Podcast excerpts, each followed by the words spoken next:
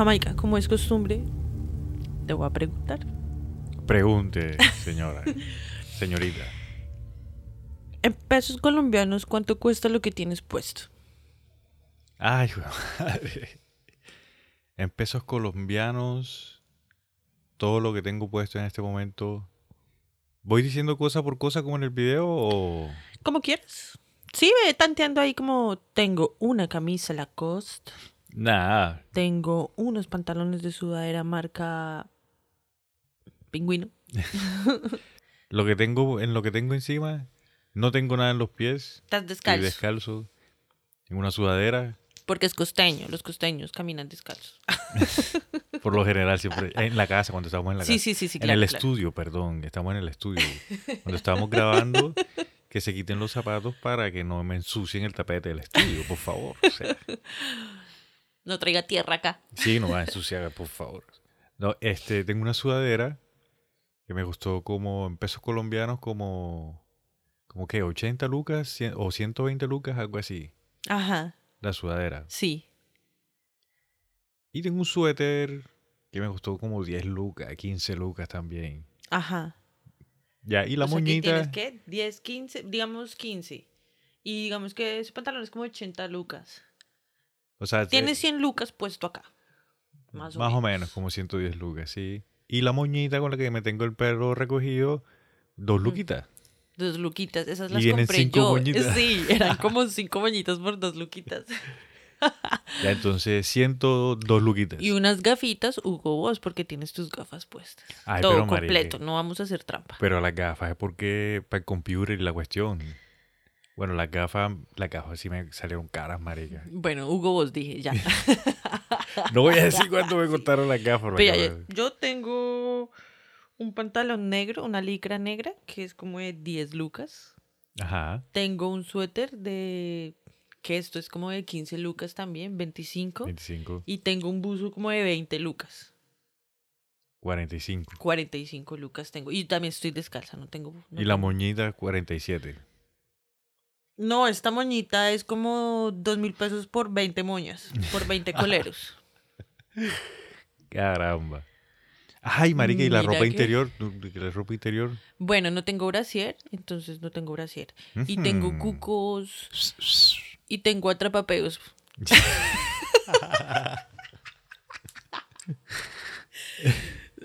Tú ahí, y yo ah, te salí con sorpresa, estás pillando. Y yo, la ropa interior que yo tengo, eh, no voy a decir la marca, pero es de esos paqueticos que uno compra 10, 20 lucas, que vienen tres. Spider-Man se Eh, llama, weón. y tiene una arañita ahí. Spider-Man. Sí, la, la, la, la ropa de fin de semana cuando ya uno está en el estudio. Antes El propio de- atrapapeo. Sí, sí. Ah, estás pillando. En las redes a veces se arman unas discusiones muy culas, ¿no? Ah, bueno, yo quería aclarar que hay una diferencia en precios. eh, o sea, hay diferencia en precios eh, notable entre tú y yo, entre lo que tú tienes puesto y lo que yo tengo puestos. Pero hay una diferencia, que es la que quiero agregar, que mientras tú tienes un solo pantalón de sudadera de ese tipo que tienes, que te costó 80 lucas, yo tengo como cinco leggings igual a estos, como mil camisas. tengo camisas de todos los tipos, olores, colores y sabores, y buzos también. Lo que Por po- eso el armario de una mujer es el triple del de un hombre. Lo que pasa es que los hombres, pues pienso yo que nosotros compramos una cosa, por lo menos eh, una sudadera de 80 lucas, porque es una sudadera que tú te la vas a poner cuando estés en la casa, cuando vas a salir, cuando vas a hacer ejercicio. O sea, es multifacética. Y a Eh, nosotros sí, no nos sí, importa tanto. No, que tiene que ser. Tengo que tener una azul para cuando me vista azul. Una gris para cuando me vista de gris, de blanco y de negro. Una de color verdecito para cuando me vaya a vestir de verde. No, marica, con un color ya sale. O sea, completamente puesto. Sí. Te tiene que combinar todo. No. y no más de tres colores. El negro no no. cuenta. No, no, no. Fin. Ya. Estoy... e- Ese es, ese es mi secreto de moda para todas las amiguitas que nos están escuchando hoy. En nuestro primer episodio legislativo. Lunes de mierda. Los lunes de mierda. Ah, sí, oficialmente hoy comienza Ya, el primer capítulo. De evadir esta situación. A pedido de nuestra queridísima Me, audiencia. di- me di cuenta estas últimas semanas en la interacción con las personas que nos escuchan. Gracias a todos. De corazón los amamos. Sí, sí, sí. Que nos interactúan, que me escriben en mis redes, en tus redes y escriben en las redes del podcast. Eso es un desorden y el hijo de puta. Y varias personas ya han identificado el lunes es de mierda. Lunes de mierda. Entonces, para todos ustedes, Ya con oficial. amor. Bienvenidos a los lunes de mierda. Lunes de mierda. Hemos dicho lunes de mierda 10 veces en 30 segundos. Porque es que hoy son lunes de mierda. lunes de mierda. Si no le estás escuchando un lunes, imagínate que estás en lunes y o ponlo cua- o lo repites cuando estás en lunes. Entonces es un lunes para que lo entiendas como es debido. Y bueno, entonces hoy vamos a hablar de cositas por ahí casuales que han pasado por ahí. ¿De qué, de qué te gustaría hablar el día de hoy, mi querido Marica, lo primero que quiero vi en mis redes sociales. Ah, ¿Qué dice por ahí? Marica. ¿has escuchado? Marica. Tenemos que aprender a soltar el control. Tenemos que aprender a... mm, Tenemos que quitarnos esa ilusión de que tenemos la necesidad de tener el control de lo que pasa en el mundo. ¿Cómo así? Porque, o sea, Porque la historia que te traigo que pasó esta semana es paila. ah, ya comenzamos. Comenzamos los lunes de Ya mierda. comenzamos. ¿Qué pasó? Jamaica, paila. ¿Qué fue? ¿Qué fue? Pero entonces, a mí al principio me dio como el punzón de, uff, gonorrea. Eso es una pérdida para la historia de la humanidad, Jamaica. Tú sabes que yo con eso soy muy seria. Sí. Sí. Sí, o sea, eso hace parte de nuestra historia. De hecho, tiene que ver con algo enigmático. ¿Pero qué fue lo que pasó? Tírala. Le que estás dando todavía mucho ni, preámbulo ni ya. siquiera sabemos qué, cómo, cuándo y dónde, cómo fue. Imagínate que en la isla de Rapa Nui hubo un incendio forestal. Ok.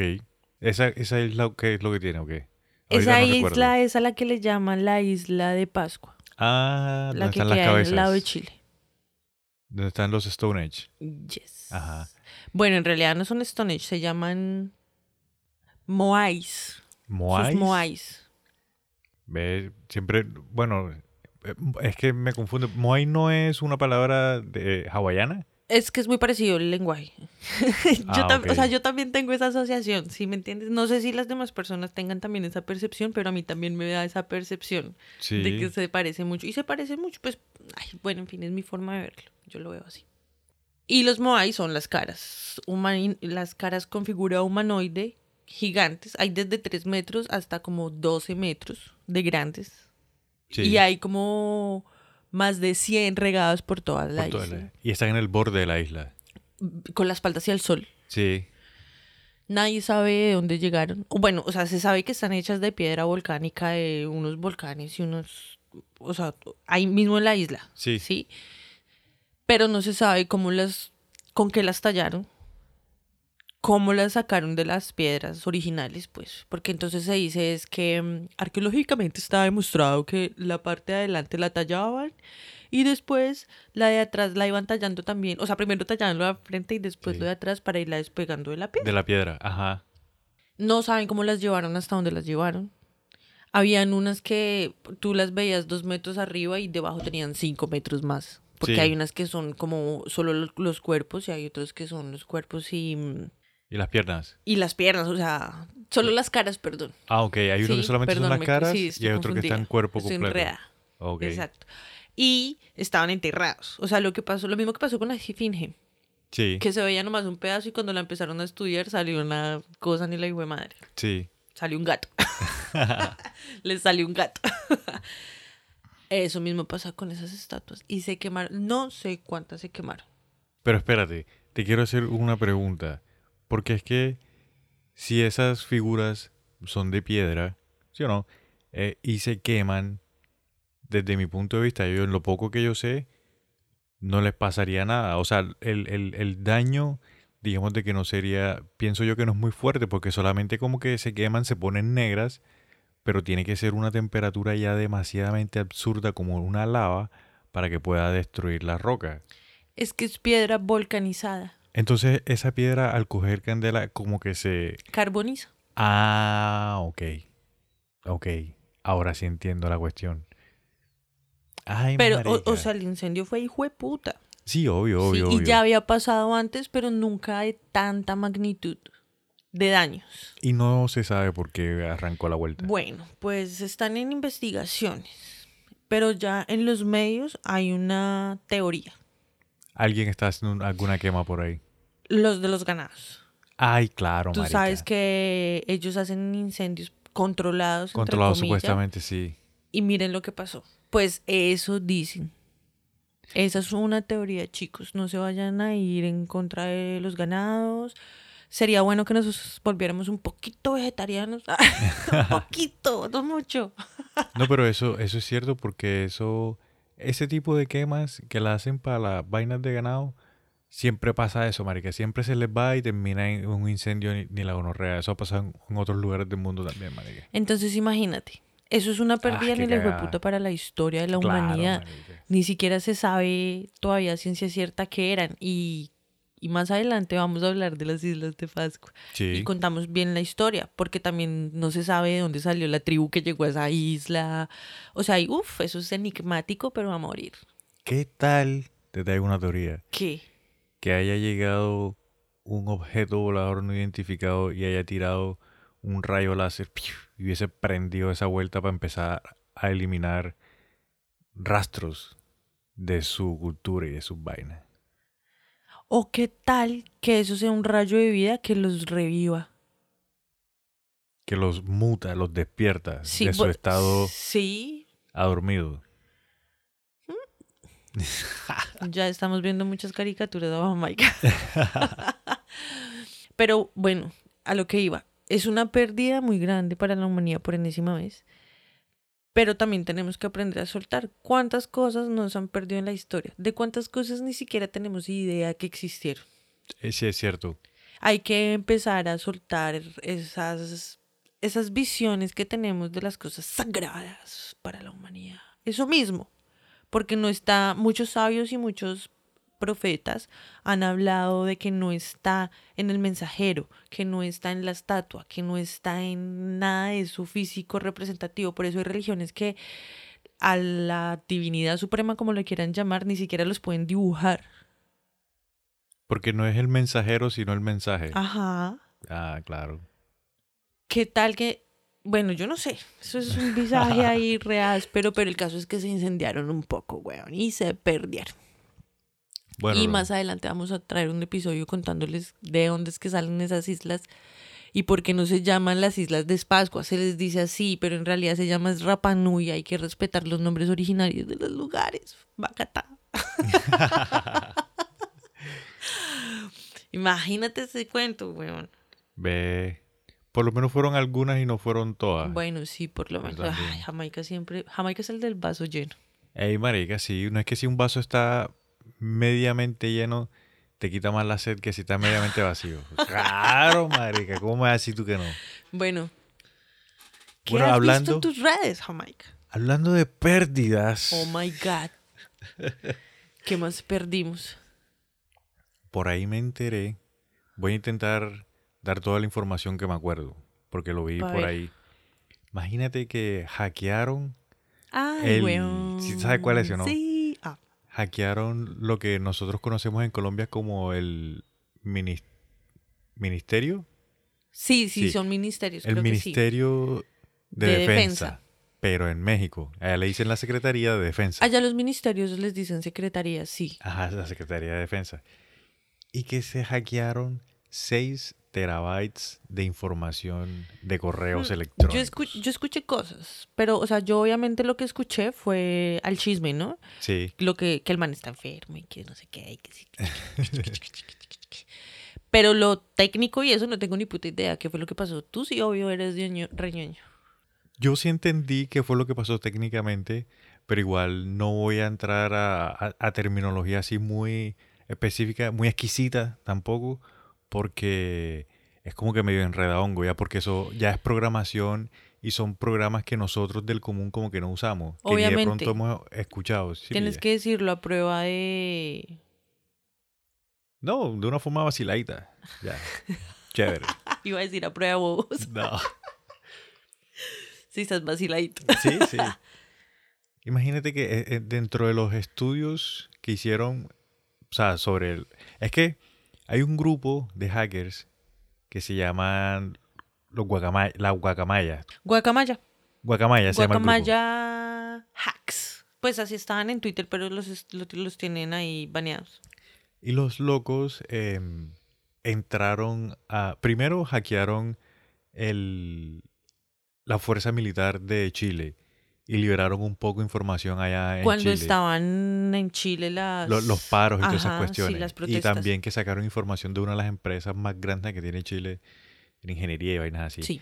Y entonces se fueron a México y se dieron cuenta, los hackers se dieron cuenta de que eh, la Secretaría de Defensa tenía vulnerabilidades en el sistema, valga la redundancia, en el sistema de defensa eh, cibernético.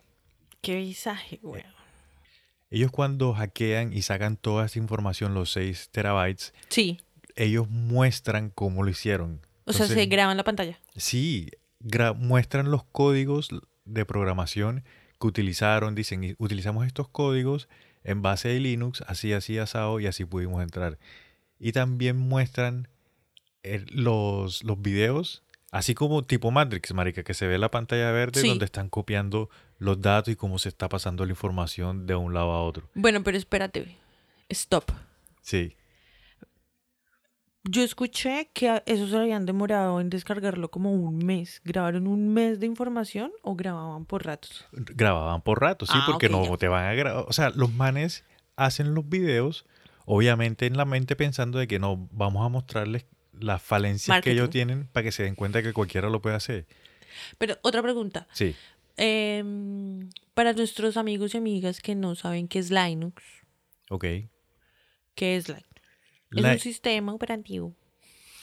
sí, Linux es un sistema operativo de open source. ¿Te Ajá. acuerdas que te había explicado en un capítulo anterior que los hay programas que cuando llega cierto, tienen cierto eh, como tiempo, años, salen al público como open source de fuente abierta, cosa de que otras personas lo puedan manejar Editar. también. Sí. Exacto.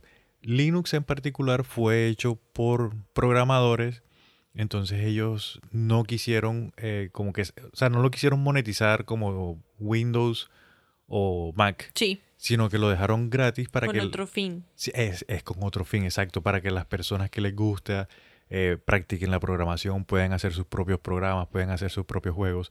Hay muchos de los creadores de videojuegos y de creadores de Que programas que comenzaron en Linux, programando en Linux. Como haciendo su- entrenándose. sí, haciendo jueguitos breves y haciendo cositas, porque es la, o sea, como es tan abierto, no tiene tantas restricciones, es más fácil de que tú puedas hacer pruebas y no sé qué y tal. Ok, entiendo. Ya.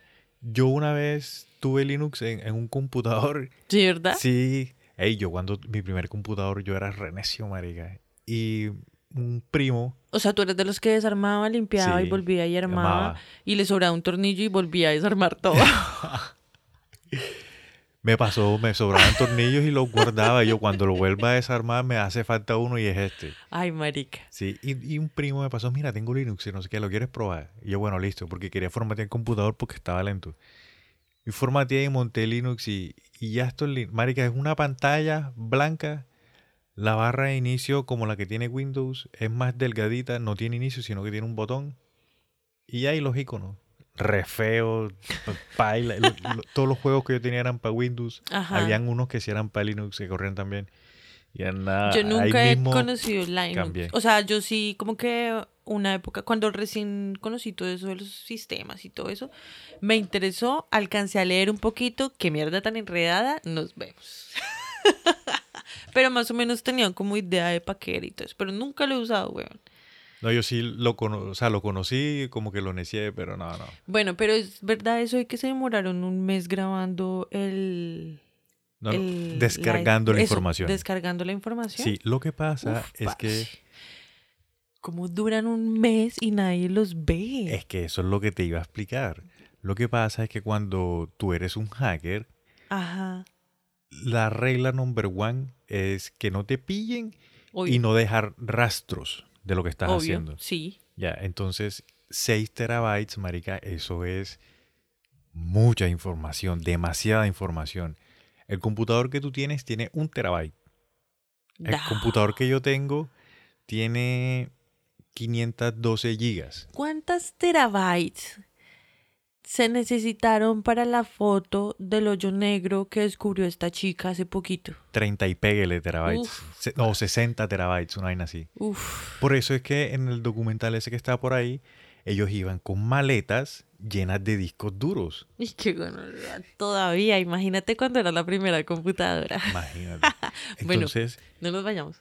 para ellos descargar 6 teras, sea, 6 computadores como el tuyo prácticamente, em, ellos iban descargando de a poquitico. De a poquitico, me imagino yo como buen jugador de videojuegos nocturno, que lo hacían en la noche, marica. Como esa gente de cibernética y no sé qué, por lo general las oficinas ya las apagan máximo 7, 8 de la noche. Ya. Lo hacían en la noche, marica. En la noche descargaban, ponle tú, unas dos, tres horas. Todos los días. Páguete, páguete, páguete. No, parce, qué video. Y ellos lo que hacen es que ellos entran al, al servidor. Cuando ya están en el servidor, ellos empiezan, eh, te tiran un código con el que programan la ruta de, de- de copiado. Y ellos lo que hacen es que activan ese, ese, esa programación Sí. y cuando ya dicen, bueno, ya pasó el tiempo, vamos a pararlo. Y paran, tiran otro código, pum, y paran ese proceso de copiado. Uf, no, qué Y video. al día siguiente, güey, y, y así y lo hacen. otra sí. vez. Yo escuché, eh, ellos habían hecho como un comunicado de lo que habían encontrado. Todo, o, sea, hacen como una carta o algo así. Sí, en el mi- mismo video, sí. Entonces dicen que se dieron cuenta que mientras estaban descargando eso, entraban Ah, sí. otros hackers, huevón, a sacar mierdas y que son vainas pesadas, que ellos todavía no las van a mostrar. Y además de eso, también leí que hacía como dos años, eh, una empresa de seguridad cibernética había hecho como una Auditoría. auditoría al sistema de ellos y les había dicho que tenían que reforzar la seguridad, que no estaban los sistemas como actualizados, cosas Sí, así, sí. huevón. Mira, sí. O sea, les avisaron y tome para que lleve. Sí, mira, te expando eso que tú Sí, acabas de sí, comentar. Cuando ellos están haciendo este proceso de copiado y que esto y que lo otro, pues ellos, esos manes son durísimos. Porque eres tan ñoño, Jamaica. Ey, a mí me gustan los computadores. bueno, ok, sí. Cuando los manes hacen este proceso, pues ellos se dan cuenta de que la información se está copiando también Sí. a otras partes.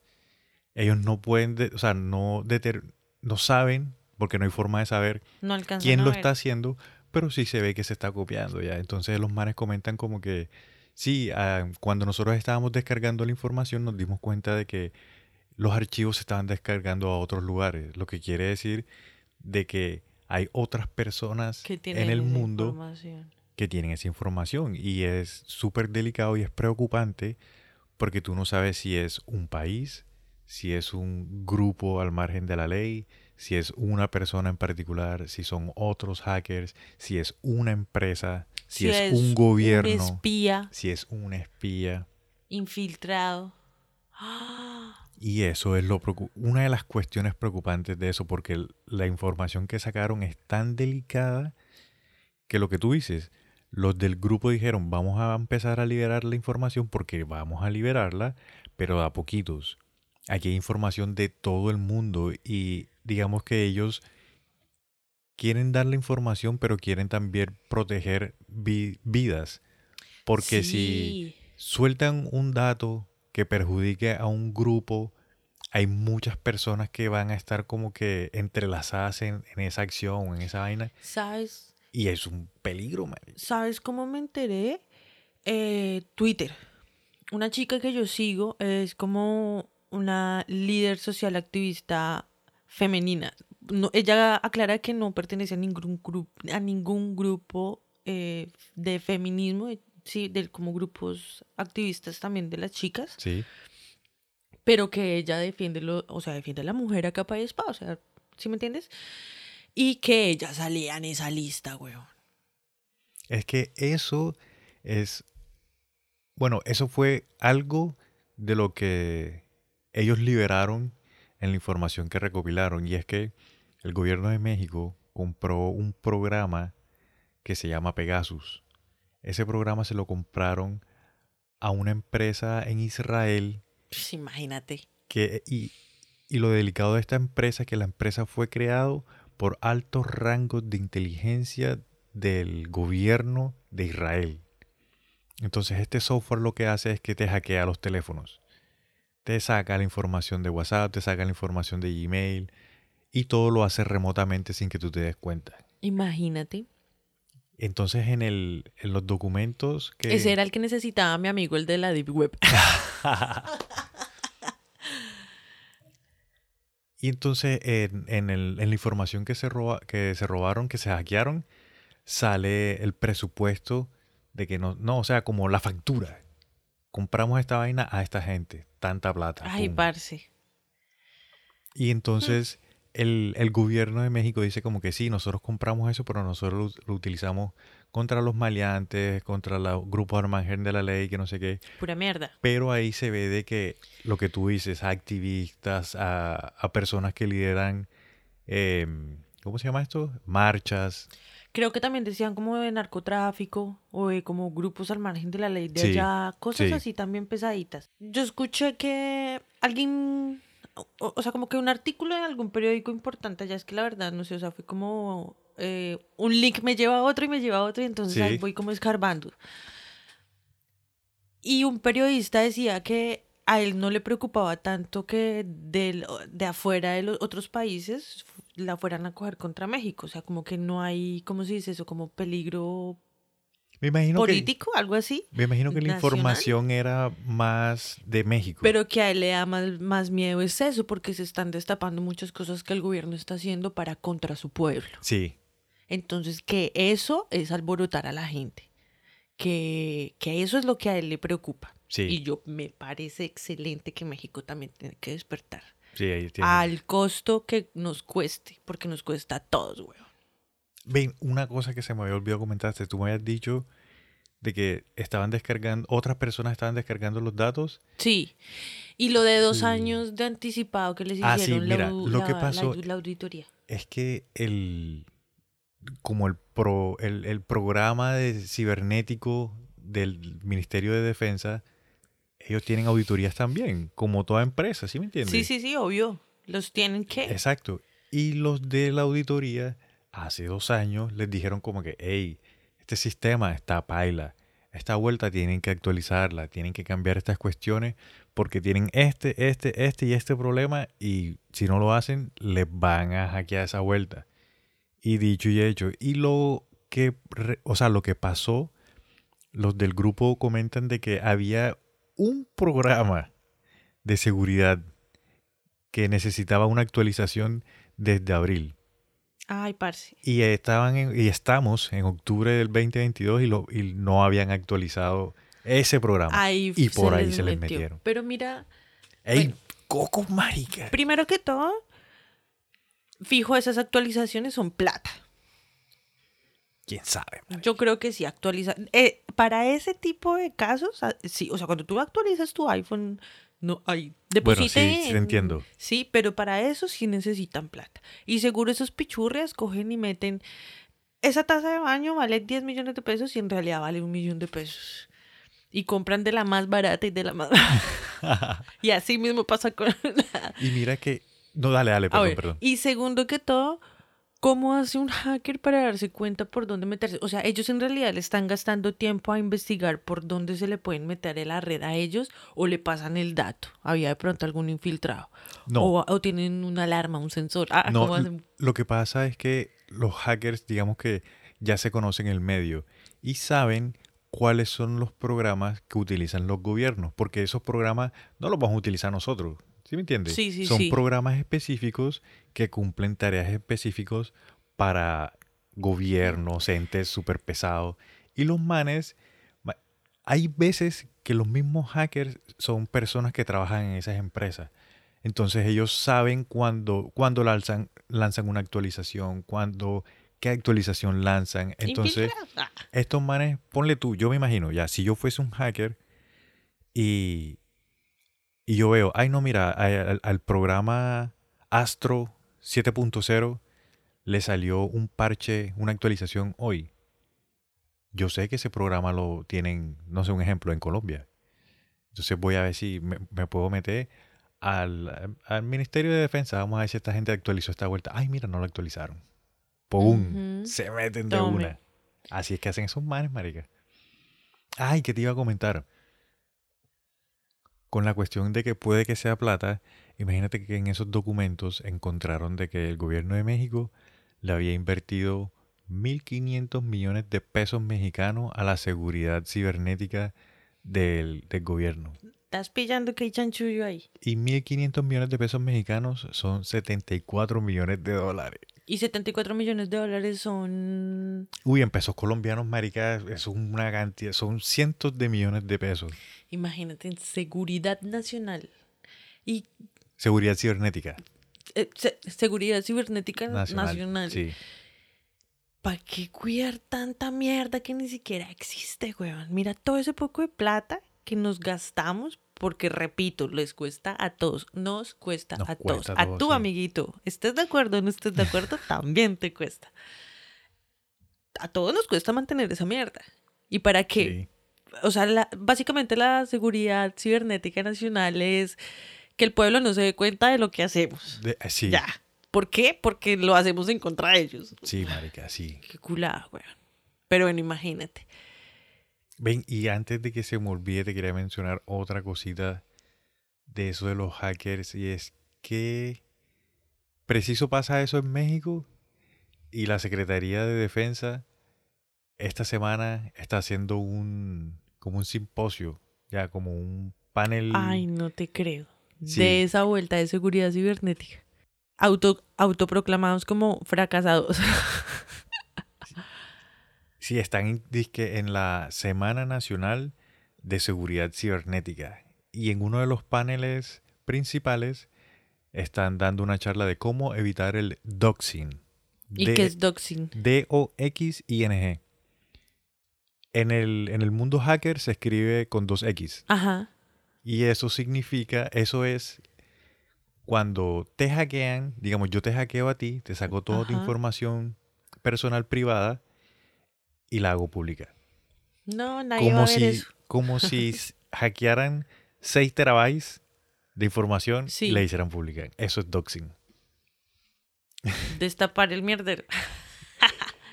Oye, pero estos mancitos de Guacamaya hacks, eh, Guacamaya hacks. son como Anonymous indígena. Algo, o sea, no sé si me entiendes, porque tiene mucho concepto, mucha simbología indígena.